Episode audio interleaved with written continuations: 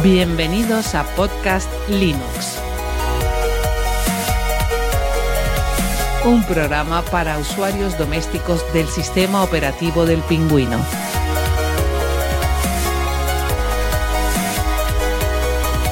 De la red AV Podcast. Red de podcasting.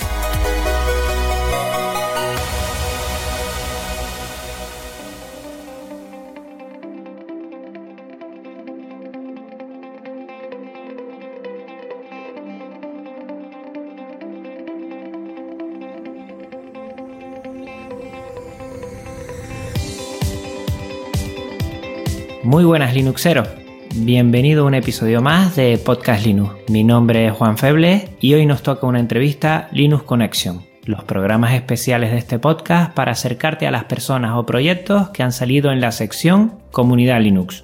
En esta ocasión tenemos a Gabriel Viso, responsable de pitando.net, del que ya me oíste mencionar en el episodio 10 sobre la Raspberry Pi y GNU Linux. Muy buenas Gabriel, ¿cómo te encuentras? Hola, ¿qué tal? Muy bien, Juan. Eh, encantado de estar aquí. Un saludo a todos tus oyentes.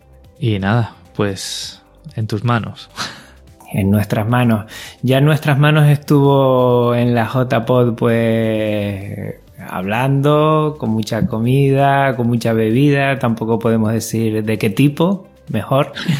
y nos lo pasamos muy bien. La verdad tenía ganas de conocerte y de, de virtualizarte allí y la verdad es que, bueno, hemos seguido en contacto y mira tú por dónde. Mi último episodio iba sobre la Raspberry Pi y perfecto, pues la verdad es que hemos enganchado muy bien y la verdad me alegra mucho el, haberte conocido allí en la JPOD de Málaga y espero que, que sigamos estando en contacto.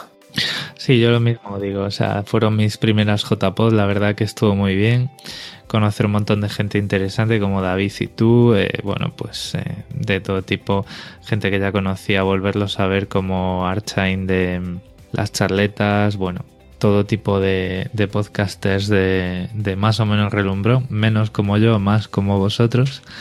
Y, yo, tú sabes que yo uno más. Sí, y todo muy bien acompañado de pescadito frito y, bueno, de todo por ahí. Quien quiera saber que, cómo nos las gastamos en las JPod, pues para la siguiente ya sabe, ya sabe a dónde puede ir. Exacto, que vayan a Alicante y así nos vemos todos. Eso es. Bueno, vamos a entrar un poquito en faena.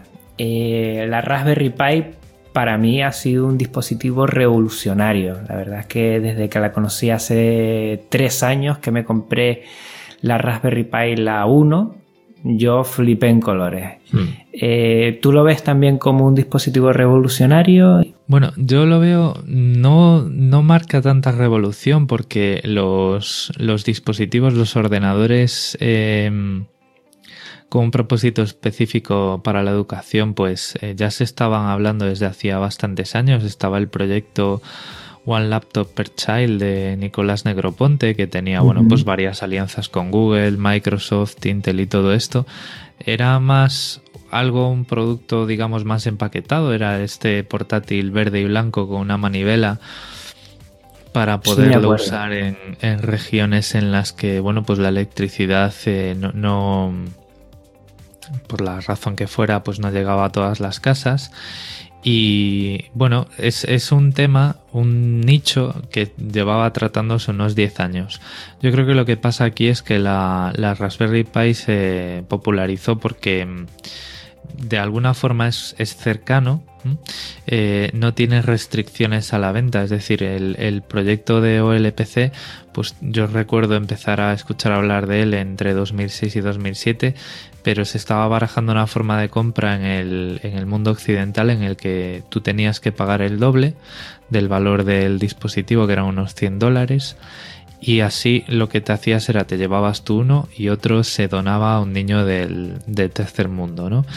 el, la Raspberry Pi, bueno, surge con el mismo, eh, con la misma ambición de ser un dispositivo específico para llevar las ciencias de la computación a los colegios, pero no está tan enmarcado en eh, zonas eh, desfavorecidas del globo, es decir, es válido para cualquier colegio que quiera montar un ala de informática a bajo coste.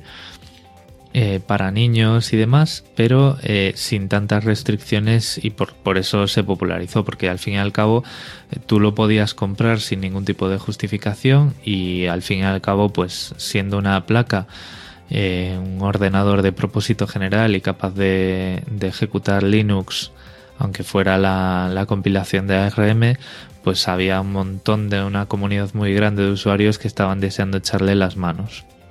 Mm. Yo creo que en ese sentido, más que revolucionario, se convirtió en popular en muy. En, un espacio de tiempo muy corto. Es decir, o sea, estamos. Hoy todo el mundo habla de Raspberry Pi y el primer prototipo eh, salió, el primer diseño salió en 2006 y la primera versión salió el 29 de febrero de 2012. Estamos hablando de cuatro años escasos y aquí, eh, pues no sé, casi casi uno oye hablar más de Raspberry Pi que de Google Pixel, ¿no? Sin embargo, bueno, yo, creo que no es un concepto revolucionario. Sí que es súper popular y probablemente haya revolucionado, entre los que me incluyo, ¿eh? muchos hobbies, muchos proyectos domésticos, mucha, haya puesto al alcance de mucha gente la, digamos, la confección de prototipos y tal con un ordenador de propósito general que a ver cómo le conectas tú una placa de prototipado a un Mac o a un portátil PC sin empezar a hacer ahí experimentos con cables y Coca-Cola. Pero sí, o sea, estoy un poco a medias ahí dividido. No lo veo tan revolucionario, pero sí que lo veo que realmente ha dado en el clavo en el sentido de lo popular que sea eh, en lo popular que en lo que se ha convertido. Y esa popularidad que tú hablas y que muchos hablamos, porque han vendido más de 10 millones de dispositivos, he oído la última vez, ¿ha tenido algo que ver que el sistema principal, eh, casi el 90%, 95%, sea GNU Linux? Sí, sí, vamos a ver, yo creo que sí. Es decir, eh, además no tengo ninguna duda.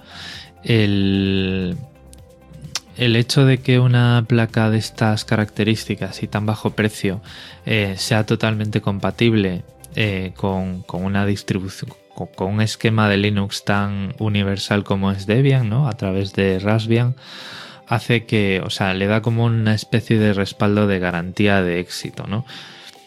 Tú siempre vas a tener una distribución de referencia que para mí es de las, de las mejores como es Debian, eh, a partir de la cual hacer casi cualquier sabor de, de Linux para este dispositivo, ¿no? Entonces, eh, o sea, yo creo además que es una relación simbiótica.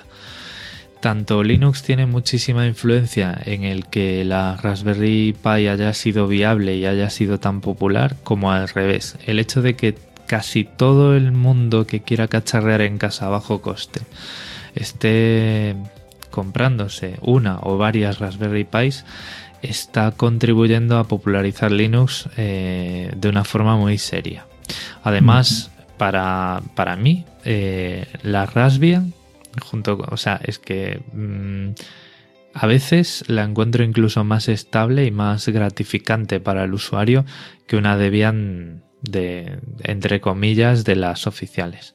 Es decir, parece que hay muchísima más comunidad detrás de haciendo esfuerzos porque Raspbian sea algo accesible para colegios, institutos, eh, adultos que tienen cerca niños con los que poder experimentar en electrónica y en programación, que además esa es justa la definición de la audiencia a la que quiero llevar pitando, parece que eso hace que... Mm, bueno, parece no, o sea, yo creo que esa, toda esa comunidad que hay alrededor de empujar por esta orientación educativa de esta placa hace que Raspbian esté siendo un producto súper estable. A mí, de hecho, mm, yo creo que no se me ha llegado a... Yo jamás he visto un kernel panic en, en una Raspberry y eso que le he hecho alguna Alguna guarrada sí que le he hecho. más de una trastada. Sí, más de alguna zancadilla de esto de, bueno, a ver si aguanta y pumba. Mira, cuando ya saliste en comunidad Linux en el anterior episodio, bueno, comenté que aunque ahora utilizas Mac, eh, tú tuviste unos inicios también Linuxeros desde hace mucho tiempo. Eh, ¿Cómo ves el panorama actual de GNU Linux comparado con esos arranques que tú tuviste con Red Hat? Hmm. Bueno, yo el otro día cuando te lo, te lo grababa por, por Telegram me sentía bastante viejo, o sea, decir, bueno, pues 1997, ¿no? Hace casi 20 años. Bueno, yo creo que ha cambiado mucho y Linux ahora mismo es una... Bueno, voy a ser un poco crítico y un poco provocador, ¿vale? Perfecto. Espero que tu audiencia y tú me lo sepáis ver así con, con la vista gorda. Yo creo que puede ser una alternativa muy seria a, a la informática de escritorio y de uso. Es más, me da la impresión de que algunas corrientes filosóficas de la comunidad de Linux deberían relajarse para permitir esto. Es decir, muchas veces yo encuentro más barreras a la hora de, vamos a poner una situación concreta, ¿no? Eh, yo me descargo un, un, programa, un open source, con su código fuente para Linux y lo quiero compilar para mi distribución de trabajo normal, que es Debian.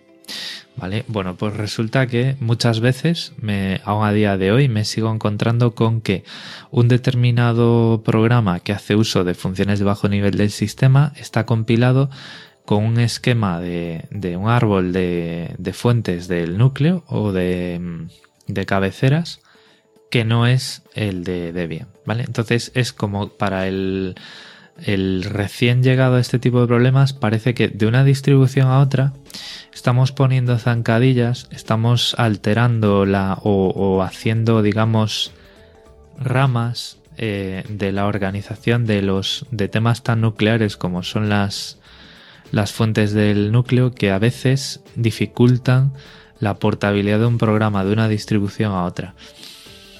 A mí me parece que es algo que, deberíamos evitar. Es decir, yo creo que hay muchísimo valor en que haya más de una distribución. Es decir, a mí, por ejemplo, eh, si tú ahora mismo me preguntas, oye, ¿tú cuál te gusta más? Yo te digo Debian porque es la que uso y es la que encuentro más, entre comillas, más pura, ¿vale? Pero si me lo preguntas dos veces, te empiezo a, me lo empiezo a pensar mejor y te digo que el esquema de Fedora de Red Hat está muy muy bien también, ¿vale? Y y muchas veces entre distribuciones tan, tan populares hay pequeñas diferencias de bajo nivel que ponen las cosas difíciles para que un usuario se mueva libremente de una a otra. Eso por un lado. Y luego por otro, sigo teniendo problemas. A ver, que, que, esto, pues, un usuario que lleve unos cuantos años, no 20, ¿vale? Pero 3, 2, 2 años, puede pasar un poco por encima y es que, bueno, pues muchas veces tú tienes tu, PC que te compras con esmero, escogiendo los componentes con cariño y diciendo, bueno, pues yo quiero esta máquina de esta forma, ¿no? Eh, le pones, por poner el ejemplo más común, la placa gráfica de Nvidia no sé cuántos. Y dices tú, ah, bien, pues mira, esta tiene un controlador que saca la propia Nvidia, se supone que con esto eh, yo voy a sacar el máximo rendimiento al hardware que he comprado, me voy a instalar este, este programa, este controlador. Si consigues compilarlo pese a estas diferencias que hay de una distribución a otra en la organización de las fuentes del núcleo, probablemente cuando actualices la distribución tengas que echar mano de, una sesión de unos minutillos de consola para restaurarla con la configuración de las X, volver a recompilar el módulo del driver y todo esto. Estas son esas pequeñas zancadillas que creo que, que va siendo hora de, de bueno, pues dejar eso ya que parece que si estamos usando un driver que nos venda o que nos descarguemos de un fabricante y por el hecho de que no sea open source parece que estamos manchando nuestra distribución, yo creo que no es así. Es más, hmm. incluso hay veces que pueda parecer que es más importante la libertad del software que la libertad del usuario para escoger el, el, software que ejecuta. Es una visión muy personal y creo que cuando se superen este tipo de cosas, y se abra un poquito más y se uniformice un poquito más todo esto, esto ya dará el salto hacia adelante y, sí que será una algo que como producto redondo ya no tendrá ningún borde que pulir y, todo esto. Pero bueno, que yo creo que es que esto está ya más que preparado y más que maduro para poder, para poder ser así. Pues fíjate, Gabriel, que no eres el primero que está aquí en un Linux Connection y comenta eso, ¿eh? que a veces la comunidad no deja aflorar por alguna filosofía que está muy, muy centrada en algunos aspectos, no deja aflorar a, nuevos usuarios que yo creo que Linux lo que debería hacer es eso y es el principal objetivo de, de, mi podcast, intentar que nuevos usuarios pues lo vean como una opción. Y podemos enganchar con la siguiente pregunta que te quería hacer. ¿Qué crees que haría falta para que se lo están poniendo ya por el 2% los usuarios domésticos de escritorio de Linux?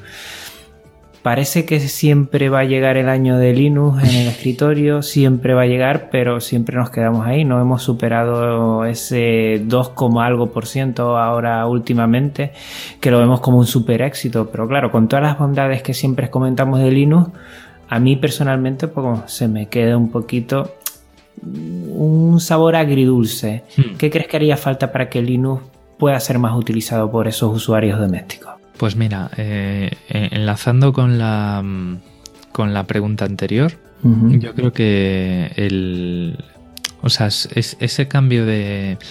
Yo creo que a lo mejor eh, podemos verlo como una sentimiento de amenaza que tiene, de, verse amenazado que tiene la comunidad de Linux ante el, software que a lo mejor no es compatible con la licencia de la propia distribución, ¿no? Al, final, esto lo que hace es que mm, si no hay una guía clara y un apoyo en foros y demás a un usuario que llega nuevo a que se pueda instalar de una forma sencilla de, la, bueno, no, más sencilla ni menos sencilla, de la misma forma que se instala el resto de, de software de su distribución, de cualquiera que sea de su elección, es decir, pues el controlador de la tarjeta gráfica Nvidia, lo que sea. Eso por un lado, es decir, que el producto como tal sea amigable. Y luego también que sea amigable para las empresas. Y me explico, ¿vale? Pues allá por 2008, creo que fue, yo me pues estaba en una de estas eh, situaciones en las que te quieres comprar un portátil. Y dije yo, bueno, pues eh, en aquel momento Dell estaba vendiendo portátiles con Linux preinstalado con Ubuntu además. ¿El X13 pues, puede ser? No sé si era X13 porque de tantos años no sé si cambiaron la, la, marca. Pero bueno, al final dije yo, bueno, pues vamos a echarle un vistazo a esto porque eh, yo salvo para jugar, es el sistema operativo que utilizo. Eh, bueno, pues vamos a ver. Bueno, pues eh, fue una sorpresa muy desagradable y además desagradable con todas las letras ver que el mismo portátil con Linux costaba 5 euros más que con Windows Vista. Es decir, incluso con la licencia de Windows Vista. Eh, yo en el momento, pues te, te, te, pegas el calentón, se te calienta la cabeza y dices tú, bueno, esto es un ultraje, pero ¿cómo puede ser? Esto no tiene ningún sentido. Eh, bueno, mm, palos, mm, todos con palos y piedras y antorchas a la puerta de él, ¿no? Luego te paras a pensar y dices tú, bueno, quizá de alguna forma es algún tipo de, de intentar cubrir costes del soporte que me van a tener a mí que dar por usuario. ¿no? Mm. Esto no lo sé, no sé si es que la versión con Windows venía con un descuento de una maniobra comercial de Microsoft o qué, pero yo creo que en el momento en el que una mm, marca de portátiles de consumo em, popular, digamos, apadrine, entre comillas, a Linux como su sistema operativo de escritorio, dando un precio que tú comparándolo con una versión propietaria, que a mí la palabra privativa no me gusta nada, ¿vale? Un sistema operativo propietario, veas que sea competitivo, es decir, vale, tú mm, estás pagando un producto, del precio de ese producto se supone que vas a cubrir unos costes del soporte más probable que te tengan que dar porque la persona que te da soporte tiene que comer, pero que te sigue saliendo más económico que un sistema operativo que tiene una licencia cara, como puede ser eh, Windows, que pueden ser pues unos 100 euros en un equipo comprado. ¿no? En el momento que haya un espaldarazo definitivo de una marca, que no sea como el que yo me encontré hace 8 años en Dell, y que anime a la gente que no tiene unos requisitos de videojuegos y demás o de algo que tradicionalmente, porque bueno, sí, ahora hay Steam en Linux y tal, pero no hay los mismos títulos para, mm. para Windows que para Linux, ¿vale? Windows tiene su DirectX y demás, eso le asegura, perdón, una cantidad de videojuegos muy distinta a las que pueden salir para Linux, ¿vale? Que los hay, pero que desafortunadamente son menos. Pero yo creo que un espaldarazo de ese tipo así como una experiencia de usuario de escritorio realmente amigable, no deberíamos estar orgullosos diciendo que Linux es un sistema operativo para universidades, laboratorios y servidores. O sea, Linux puede ser muy amigable simplemente cambiando un par de formas de pensar para el usuario. Yo creo que son los dos factores decisivos para esto. Y bueno, y aún así, ¿eh? un 2% es muchísima más cuota de uso que, Windows Mobile, que ya el pobre ha bajado un 1% y, y, me da mucha pena porque a mí yo, vamos, tuve un par de teléfonos con Windows y, estaba muy muy bien, ¿eh? Dicen que está muy bien. Lo que pasa es que el ecosistema de aplicaciones Ese es, el por donde muere, ¿no? Mm.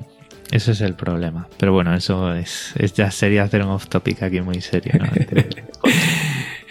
Eh, tú todavía sigues utilizando Linux, ¿no? Sí. sí ¿Y, cómo, lo utilizas día a día? ¿Qué distribuciones y, qué aplicaciones le das a, Linux? Pues mira, en, el trabajo, eh, bueno, yo trabajo en un banco y todos los entornos distribuidos funcionan con Red Hat eh, Enterprise. bueno, se, se, tiene la Enterprise porque los sistemas de producción de un banco necesitan un soporte 24 x 7 que, que, bueno, muchas veces va a un nivel que mm, para la gente que pone aplicaciones encima o que simplemente los configura para la alta disponibilidad y demás, se escapa un poco, entonces te da una garantía, ¿no?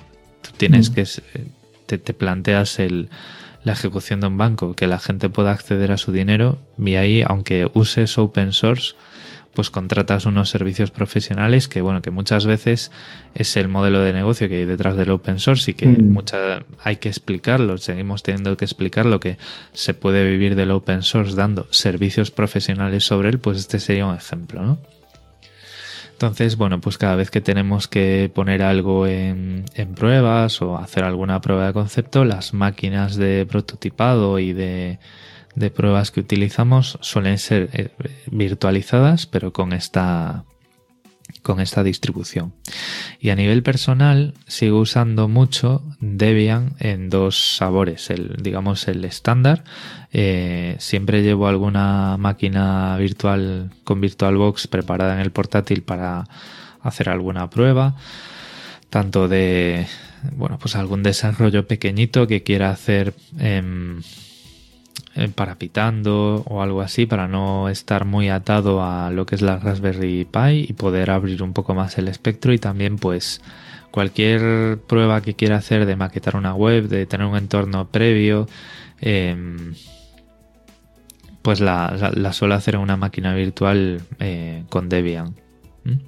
Y bueno, pues en la Raspberry Pi, eh, como no la estoy usando para, entre comillas, el lado oscuro que yo le llamo, que es que si montar un servidor multimedia, que si montar un VPN, o sea, a mí me gusta usar la Raspberry Pi para eh, escribir contenido en Pitando y grabar contenido en Pitando que siempre esté relacionado con la educación. Entonces yo ahí me quedo en Raspbian porque es la distribución oficial y que además viene con todo ese paquete de software para la educación y eso pues me mantiene muy al día en lo que a Debian se refiere. Y bueno, pues eh, lo que te comentaba en el, en el audio el otro día. Eh, los, los compis de seguridad IT me han picado con el tema de las pruebas de penetración y el hacking ético y tengo por ahí un pendrive de, con la Kali instalada que bueno, de ah. momento poco he hecho más que decir, ah, pero si el teclado está en inglés, bueno, qué pereza configurar el teclado pero le tengo un par de ideas preparadas. Mira, por cierto, ya que estamos hablando de pitando.net, también tienes otro podcast que yo aquí aconsejo mucho, que es Bajo la Carcasa.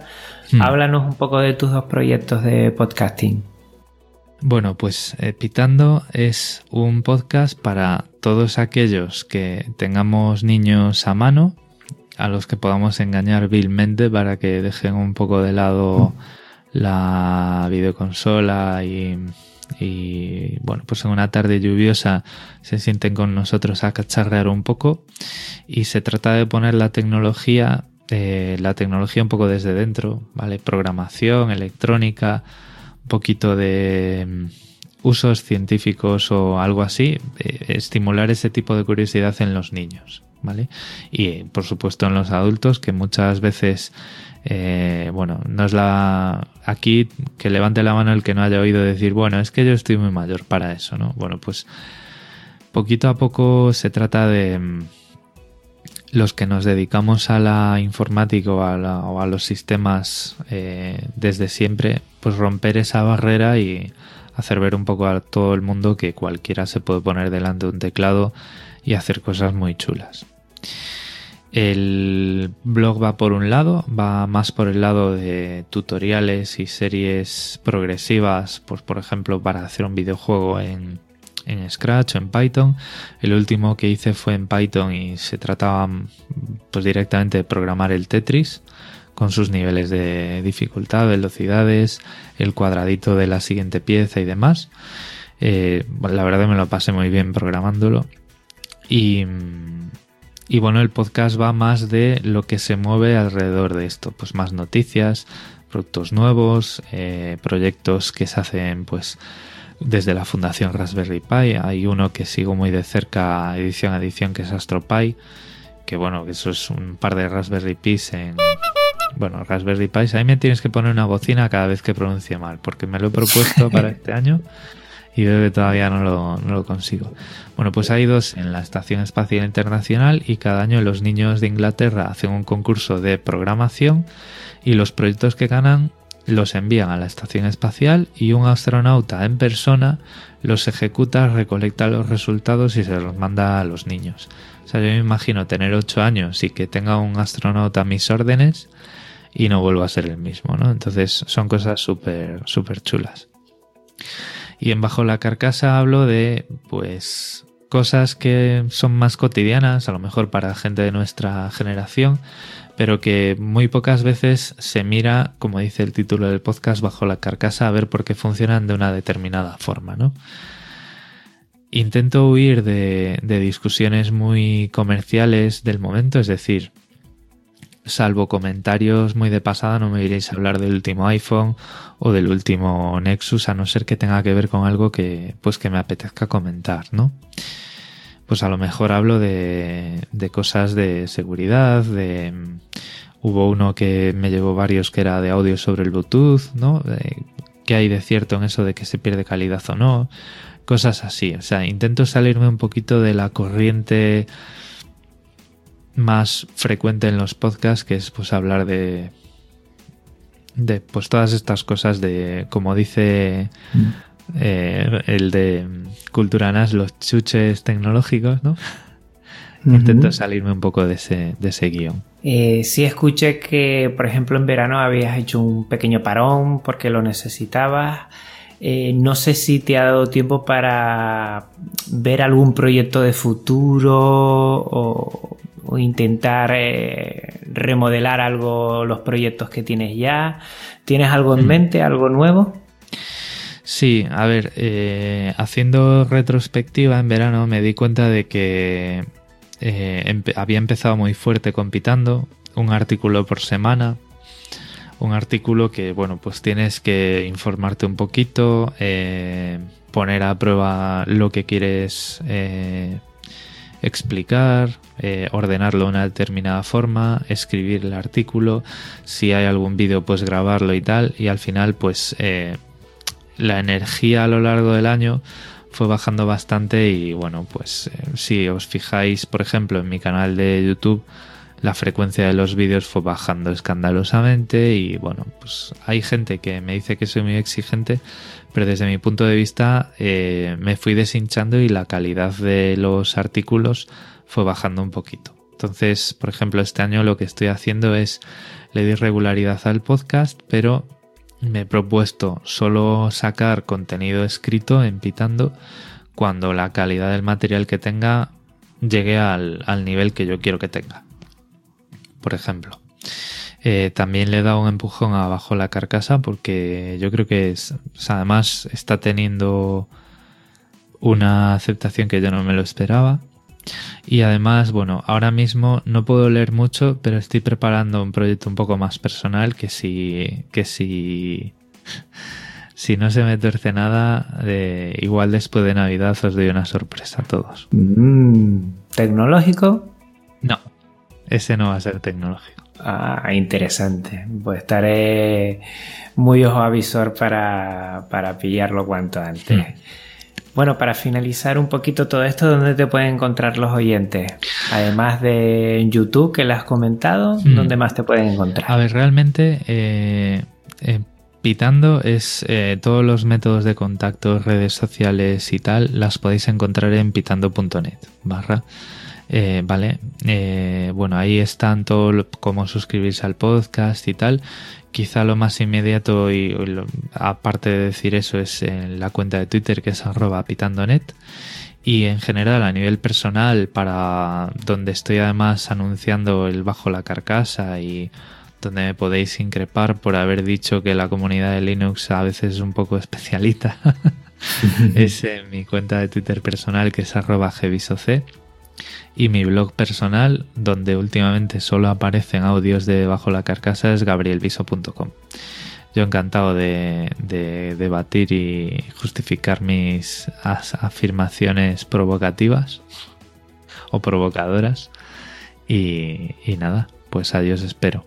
Pues mira, te agradezco muchísimo Gabriel por darme esta oportunidad de entrevistarte. La verdad es que no sé, ha sido muy sosegada. Hemos quedado de un domingo para un martes y nos hemos puesto aquí a hablar con mucha tranquilidad y a mí eso es lo que me gusta, conocer a, personas que están detrás de Genio Linux, que yo creo que es lo que le da la importancia, ¿no? Esa comunidad, esas personas, esos proyectos que realzan ese código que hay ahí que eso, bueno, no tiene sentido sin personas que le den un uso y que la divulguen. Totalmente de acuerdo. Es decir, además yo creo que en algo tan social como es el, software libre y, tan troncal como es Linux, eh, Linux no tiene sentido sin las personas que están detrás, ya sea usándolo, haciéndolo o criticándolo, ¿vale? Porque mm, también hay que tener en cuenta y también por eso puede que me haya quemado y me haya hecho acreedor de algún comentario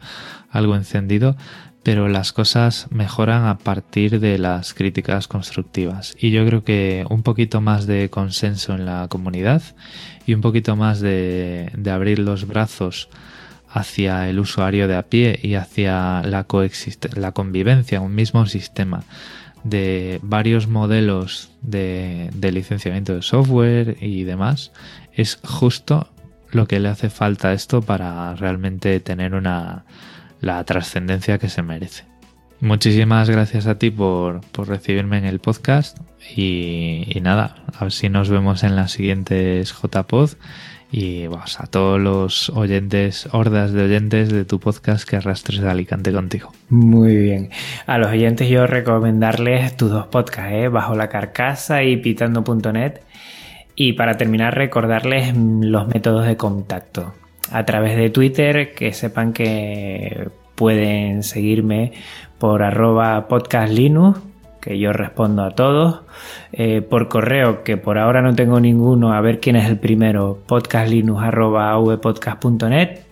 Y en la web, que pueden seguir todos los episodios en avpodcast.net barra podcastlinux. Me encantan los comentarios que me están dejando tanto en avpodcast como en iVoox. Te invito a que compartas tus experiencias y opiniones allí.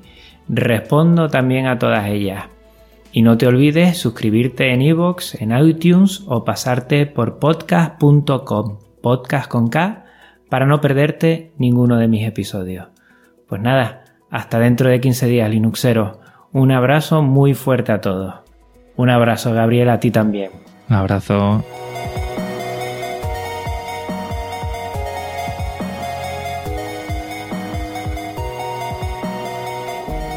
avpodcast.net red de podcasting.